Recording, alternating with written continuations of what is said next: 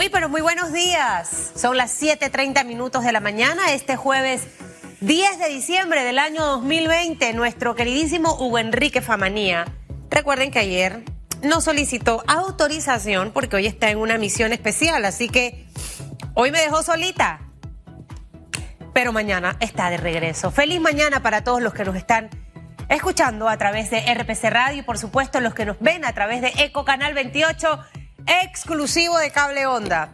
Hoy no vamos a tener todas las energías porque cosas que ocurren en la mañana alteran un poco la, la, la salud, pero estamos bien. Así que nunca haga el error que cometí yo temprano, el tomarme todas mis vitaminas y creo que eso como que revolucionó mi, mi, mi sistema.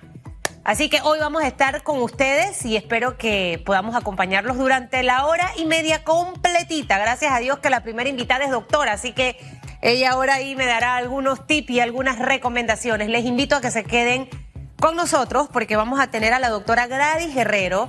Ella es epidemióloga de la Caja del Seguro Social. Vamos a hablar de tema COVID esta mañana con ella, cómo se encuentra la institución para atender a los que lleguen con esta enfermedad que ha atacado al mundo entero y el resto también de las enfermedades que se presentan en nuestro país. Y la segunda media hora hablaremos con un representante del sector empresarial, específicamente la Federación de Cámaras de Comercio, Fulvia de Vargas, toque de queda en Chorrera, toque de queda en Dolega y otros distritos también se van a sumar a estas iniciativas. ¿Qué representa esto para el sector empresarial? Esto y más vamos a tenerlo hoy en Radiografía. Así que le invito a que se quede con nosotros. Puede participar de la pregunta que tenemos ya colgada en redes sociales a través de arroba ecotv panamá, arroba rpc guion bajo radio. El presidente Laurentino Cortizo hizo un llamado de atención tras los comportamientos irresponsables de ciudadanos que no cumplen con las normas del MINSA e indicó que los que están los están obligando a tomar medidas que no quieren. ¿Cree que para fin de año impondrán un confinamiento total? Esperemos que no. Usted puede participar utilizando el hashtag radiografía. Feliz mañana para todos. Son las 7:32 minutos. Que tenga un excelente jueves. Esconde el miedo y salga con la fe a comerse el mundo. Vamos con los titulares. Los titulares. Así titulan hoy los diarios de la localidad. Presidente Laurentino Cortizo aclaró que hará cuarentena si sale positivo en la prueba de COVID-19. Hace un mes, por contacto directo, cumplí 14 días de cuarentena y de ser el caso, volvería a cumplirla como lo establecen las medidas del Ministerio de Salud, indicó Cortizo. La aclaratoria se da luego que horas antes declarara que si en algún momento llegaba a salir positivo, de la mano de Dios se la iba a rifar, pero que no se iba a quedar en casa, pues le gusta salir, ver la gente y hablarle. 7.33 minutos de la mañana, avanzamos con otros titulares. A esta hora, Comité Nacional de Reformas Electorales será presidido por director de organización electoral de manera interna. El director de organización electoral, Osman Valdés, ejercerá eh, como presidente encargado de la Comisión Nacional de Reformas Electorales. Durante la ausencia por enfermedad del titular magistrado segundo, vicepresidente del Tribunal Electoral, Alfredo Junca, em, quien es el secretario de la Comisión Nacional de Reformas Electorales, será reemplazado temporalmente por el subdirector nacional de Organización Electoral, Santana Díaz. La Comisión Nacional de Reformas sesiona todos los jueves de 4 de la tarde a 8 de la noche de forma virtual. 7.34 minutos, Autoridad Nacional de Transparencia y Acceso a la Información lanzó la Academia de Ética para Funcionarios Públicos. La directora de ANTAI, Elsa Fernández, manifestó que la corrupción le cuesta al mundo 5% del Producto Interno Bruto y que en medio de la pandemia, servidores del Estado panameño fueron involucrados en irregularidades. Reveló que la institución este año recibió 73 denuncias por particulares, 22 de oficio, 35 anónimas, donde se sancionó a un funcionario público por uso indebido de bienes del Estado y negar acceso a la información. 7.35 minutos, cambiamos de tema. Instan a médicos que no estén laborando a acercarse a recursos humanos de la Caja del Seguro Social para ser contratados. Alex González, director general de Servicios y Prestaciones de Salud, dijo que en los últimos días las autoridades sanitarias han nombrado a unos 100 médicos. Si hay médicos que estén en casa y no tengan trabajo, vayan a las oficinas y serán contratados de una vez. Sostuvo que la medida se da ante los incrementos de casos de COVID-19 que han registrado los últimos días, aunado al cansancio del personal médico que ha estado laborando desde el inicio de la pandemia. 7.36 minutos, vamos con noticias de carácter internacional. Angela Merkel pide más restricciones en Alemania tras batir su récord de muertos en un día. Merkel reconoció que las vacunas que se puedan poner los tres primeros meses del 2021 no serán suficientes para suspender o suponer un cambio significativo a nivel epidémico en el país. Recordó que también Alemania se encuentra actualmente en la fase decisiva de la pandemia en una segunda ola mucho más exigente que la primera y que la experiencia histórica advierte de que las segundas pueden ser muy dolorosas. El número de contactos de contacto es demasiado alto. La reducción de contactos no es suficiente, apuntó Merkel. 7.36 minutos de la mañana. Hasta aquí los titulares. Los titulares. Estamos de vuelta, 7 de la mañana, 37 minutos. Hoy nos acompaña la doctora Gladys Guerrero, epidemióloga de la Caja de Seguro Social, va a estar conversando con nosotros, pero también le invito a que usted se activen las redes sociales. Las declaraciones del presidente de la República también llenaron muchos comentarios, así que usted puede participar a lo largo del programa. Doctora Gladys, buenos días. ¿Cómo está? Muy bien, gracias a Dios. Qué bueno. Espero, que no vuelvas a hacer lo que hiciste. Las vitaminas se toman después de desayunar, por lo menos. ¿Sabe qué ocurre? Lo más seguro es que te ha producido una irritación en la mucosa del estómago y eso es lo que te tiene así. Sí, error garrafal. El, tema del apuro. Hoy tengo reunión a las 9, a las 10, a las 11, a las 12, cita a la 1 y una sesión de trabajo de 2 a 5. Entonces dije, si no me las tomo ahorita, no me las tomo. Así que ya me quedó de experiencia. Pero bueno, aquí estamos y, y como somos mujeres, las mujeres somos muy guerreras. Así que, así como lo dice su apellido, vamos a llevar el programa completito. Hoy que Lugo Enrique Famanía me dejó solita para, para unos compromisos que tiene. Doctora, mire, yo quiero empezar conversando un poco del tema de las declaraciones del presidente de la República, Laurentino Cortizo. De hecho, está en la pregunta que tenemos en redes sociales, pero también siento que muchas personas le han dado una interpretación y probablemente el error del presidente fue la forma, la manera o las palabras que utilizó.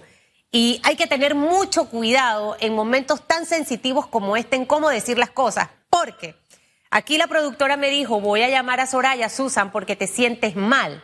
Y yo dije, no, tranquila, yo hago el programa y voy a seguir.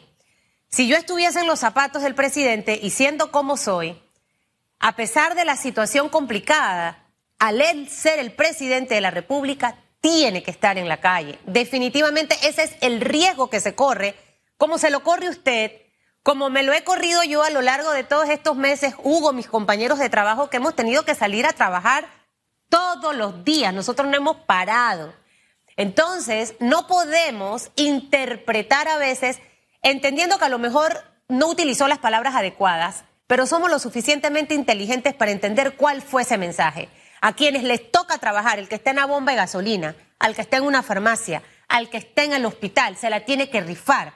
Un médico no puede siempre estar desde su casa en una cita por Zoom. Le va a tocar en algún momento ir y ver a su paciente. Entonces, quiero arrancar por allí porque los memes y todo lo demás, ah, si el presidente sale y le gusta estar en la calle, yo también. Y ese es un error garrafal. Y no es que lo quiera defender, quiero defender a Panamá y no podemos interpretar las cosas mal. Me gustaría escucharla, doctora. Bueno, Susan, definitivamente que tal vez la emoción del momento, en la actividad que estaba, eh, y de una u otra manera, pues dijo lo que se escuchó, porque no hay que negar que se escuchó. Pero sin embargo, eh, eso, no, eso no, no, no es la realidad.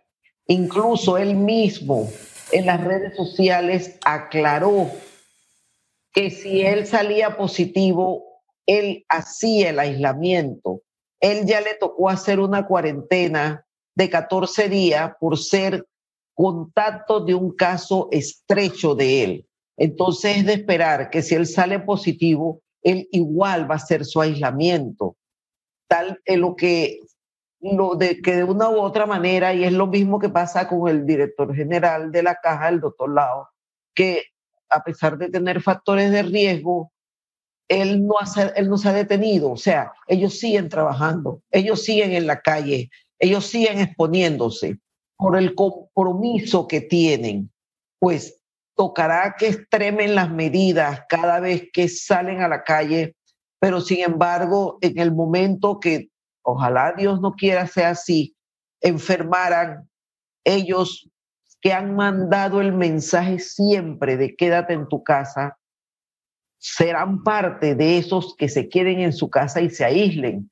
Son personas que tienen factor de riesgo, solo la edad es el factor de riesgo. Entonces, estar positivo y salir a la actividad, la actividad física los va a desgastar más y es el riesgo de complicaciones que puedan tener si no las pudieran tener si estuvieran en reposo. Entonces, no es esto sencillamente, es la emoción del momento. Claro. O sea, eh, me expresé inadecuadamente y utilicé las palabras como no eran. Ahora, hay personas que tienen que salir a trabajar, doctora, y eso no lo podemos obviar. O sea, y ahorita mismo lo que ocurre es que no tenemos una cuarentena. Hay personas que están trabajando en los almacenes, hay personas que están eh, que ya regresaron a las empresas a trabajar, a lo mejor no el horario completo. Y créanme que cada panameño extranjero que reside en este país, que le toca salir a trabajar, sabe que se está tomando un riesgo, pero también sabe que se tiene que cuidar. Se tiene que cuidar para que efectivamente podamos salir adelante. Y creo, quería arrancar por allí porque definitivamente que es como cuando usted a veces le habla a un hijo y le dices, si sacas buenas notas, te haré un buen regalo es mejor decir, quiero 4,5 y te voy a regalar esas zapatillas. Eh, yo, yo creo mucho en los mensajes directos y concretos porque cuando son muy así genéricos y abiertos, se malinterpretan. Eh, y hasta en cosas en casa, y las personas saben de lo que estoy hablando. Así que creo que dejemos el tema de lo que dijo el presidente y vamos a cuidarnos a mí también me gusta J Balvin, amo el reggaetón, todo eso que dijo el presidente, de verdad. Usted me, eh, Carencharme me dice, parece que traes una discoteca en la mañana. Yo arranco mi día así. Pero no, y a mi hijo le encantan las zapatillas, pero no se me ocurriría a mí dejarlo ir a hacer una fila y así pegadito. Entonces hay cosas que están en nuestras manos para que tomemos decisiones sabias. Estamos en un momento crucial, doctora. ¿En qué momento estamos? Con usted conversamos al inicio de la pandemia cuando no se sabía mucha cosa. Recuerdo el tema del jabón de perro, recuerda hace meses el naranja, mide hoy en lo que estamos. Eh, ¿En qué momento nos encontramos a nivel COVID como, como país? Definitivamente que estamos en lo que siempre se mencionó y en lo que ya otros países usan, nos llevan por delante, en el rebrote.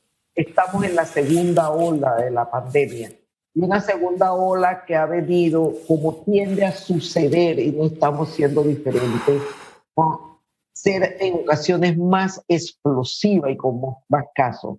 Si nosotros acumulamos los casos por semana epidemiológica, podemos ver estas barritas que vamos haciendo en las gráficas que ha sobrepasado lo que nos sucedió para el mes de julio. Entonces estamos en ese momento.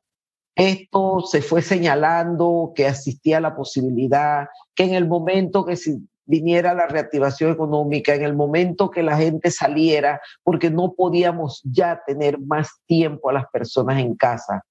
Hay hambre, hay necesidades, las personas tienen que trabajar, hay que reactivar la economía del país, que está bien lastimada. Pero sin embargo, independientemente de todo eso, ¿qué estamos esperando? Que cada uno asuma la responsabilidad que le toca que cada uno extreme las medidas. Apenas tú cierras la puerta de tu casa y quedas en el exterior, ya tú estás en riesgo, ya tú estás expuesto. Entonces, extremar las medidas es recordar que las medidas no han cambiado, que es la higiene de mano y a la higiene de mano que lavado con alcohol gel, con alcohol, no le pongamos tiempo, es a cada vez que yo pueda. Es preferible abusar de las veces que me lavo la mano a decir que lo voy a hacer cada cierto tiempo. Y la mascarilla, ese es otro error que se está cometiendo. Las personas piensan que nada más cuando salen de su casa y mientras están en el exterior se ponen la mascarilla y que cuando llegan a un lugar donde están con personas conocidas no la necesitan. No, tú solo puedes estar sin mascarilla cuando estás dentro de tu burbuja del hogar, con las personas que viven, con las personas que pernotan.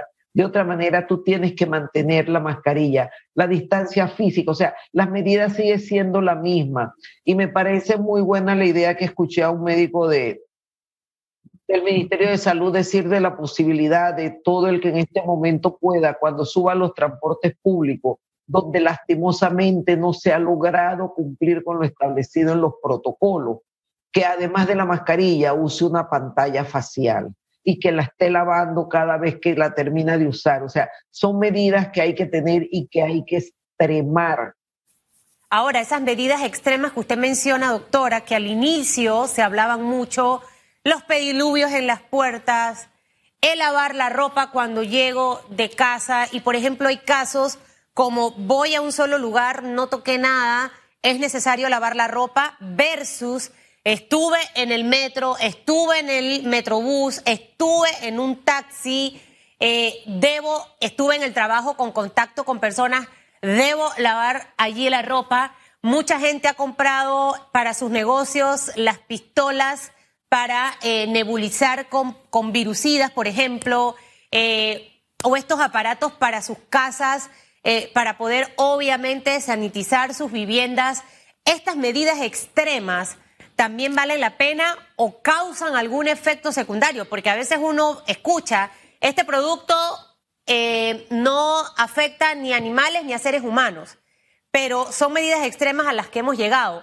¿Mantenerlas o cuáles debemos excluir o otras más que podemos incluir? de las que ha mencionado en estos días leí una actualización que hizo el CDC, el Centro de Control de, y Prevención de Enfermedades de Atlanta, con respecto a este tema. Y ellos hablaban casualmente de la ropa, me baño, no me baño cuando llego a casa. Y ellos señalan que la medida se establece de acuerdo al sitio donde tú tuviste y al riesgo de que tú puedas tener, que no es lo mismo estar en un almacén no es lo mismo estar en un espacio abierto y no es lo mismo estar en una instalación de salud y sobre todo si es una instalación de salud donde se atienden muchos pacientes con COVID.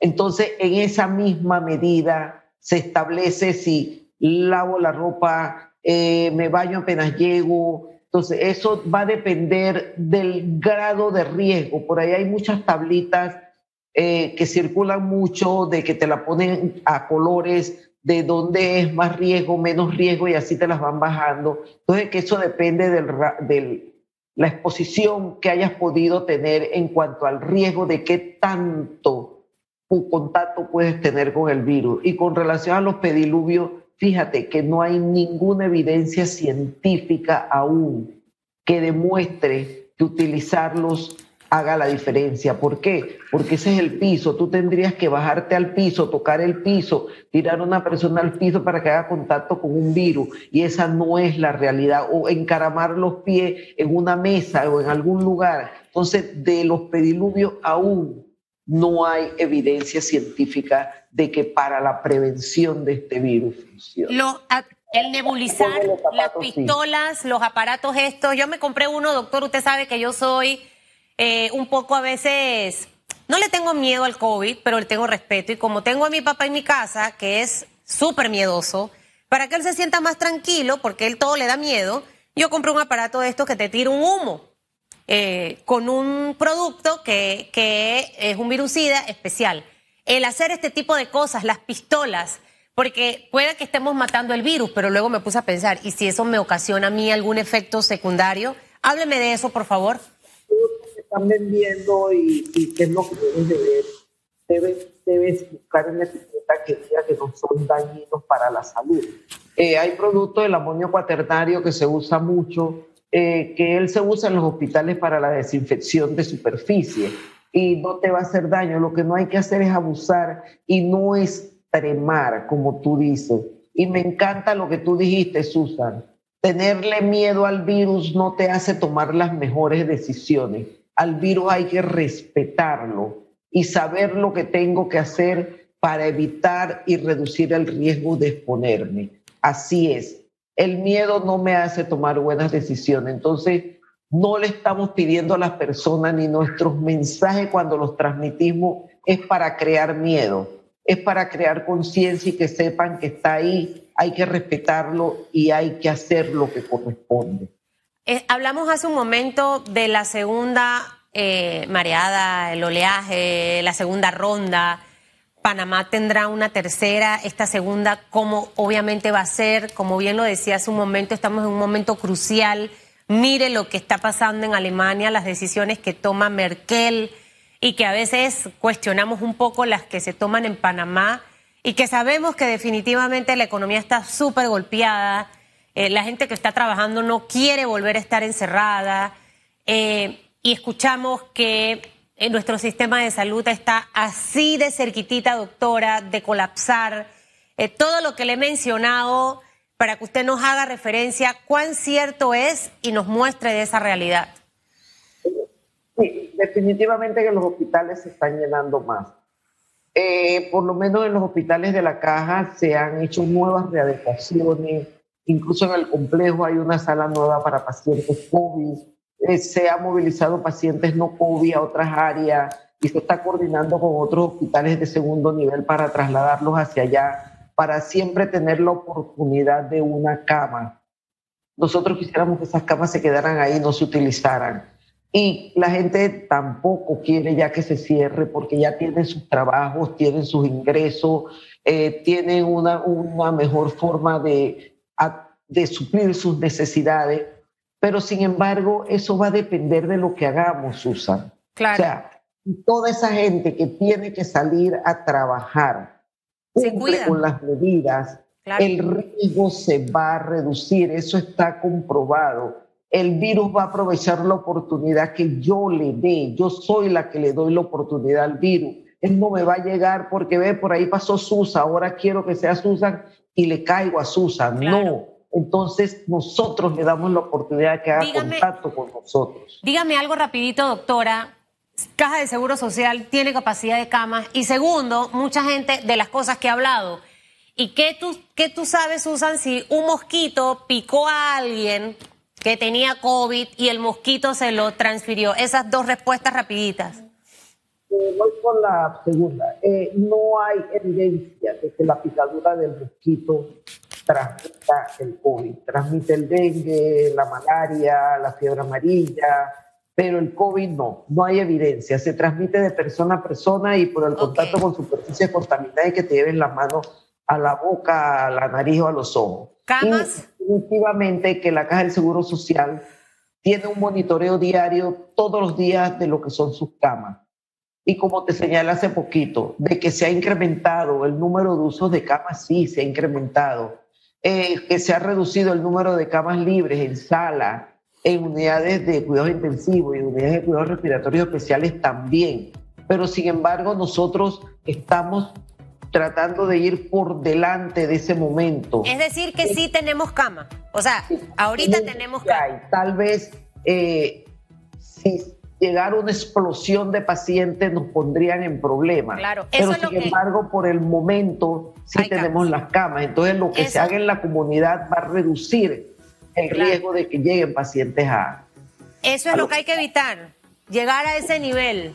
Doctor, ahora me manda un chat, dígame qué me puedo tomar, que necesito sentirme bien porque tengo un día largo, me lo escribe por WhatsApp porque después la gente lo hace si le pasa lo mismo que a mí. Gracias, doctora Guerrero. Un abrazo en la distancia.